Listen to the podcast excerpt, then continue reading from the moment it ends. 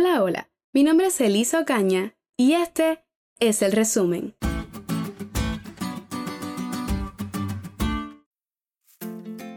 En el estudio de la lección de esta semana, consideramos algunos engaños que se han vuelto muy populares en el mundo actual, como las experiencias cercanas a la muerte, la reencarnación, la nigromancia y el culto a los antepasados. Se trata de temas muy peligrosos que debemos tener en cuenta, pero sin exponernos a sus influencias. Por eso, el primer punto del resumen de esta semana, y que debemos tener muy claro, es que Satanás es el que se encuentra detrás de todos estos engaños. Apocalipsis 12:12 nos dice, Ay de los moradores de la tierra y del mar, porque el diablo ha descendido a vosotros con gran furor, sabiendo que tiene poco tiempo.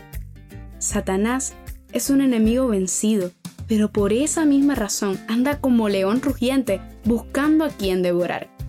Mediante falsas teorías, revestidas de luz, que presentará al pueblo de Dios, tratará de engañar a los mismos escogidos si fuere posible. Pero a pesar de lo peligroso que es el enemigo y sus fuertes mentiras, te tengo una muy buena noticia, y es el segundo punto de este resumen.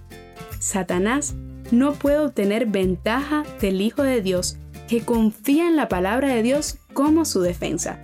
Es necesario que nos apeguemos firmemente a las enseñanzas de la palabra de Dios para no caer en ningún tipo de engaño. Santiago 4:7 nos dice, Someteos pues a Dios, resistid al diablo, y él huirá de vosotros. Debemos aferrarnos a la roca que es Cristo Jesús, y aunque vengan lluvias y fuertes vientos, no caeremos, porque es Dios quien nos sostiene. Porque sí, vendrán luchas, engaños, problemas, pero recordemos lo que dice Efesios 6:12. Y este versículo lo voy a utilizar para que sea el tercer y último punto de nuestro resumen. Porque no tenemos lucha contra sangre ni carne, sino contra principados, contra potestades, contra los gobernantes de las tinieblas de este siglo, contra huestes espirituales de maldad en las regiones celestes. Es por eso que necesitamos tomar la armadura de Dios para resistir en el día malo y salir vencedores por medio de Cristo Jesús. Así que ciñamos nuestra cintura con la verdad, vistámonos con la coraza de justicia, calcemos nuestros pies con la prontitud para dar el Evangelio de la paz.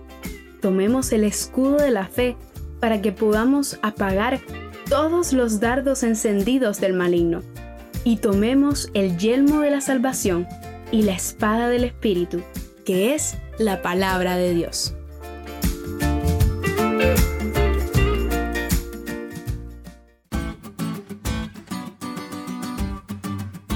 ¿Te diste cuenta de lo cool que estuvo la lección?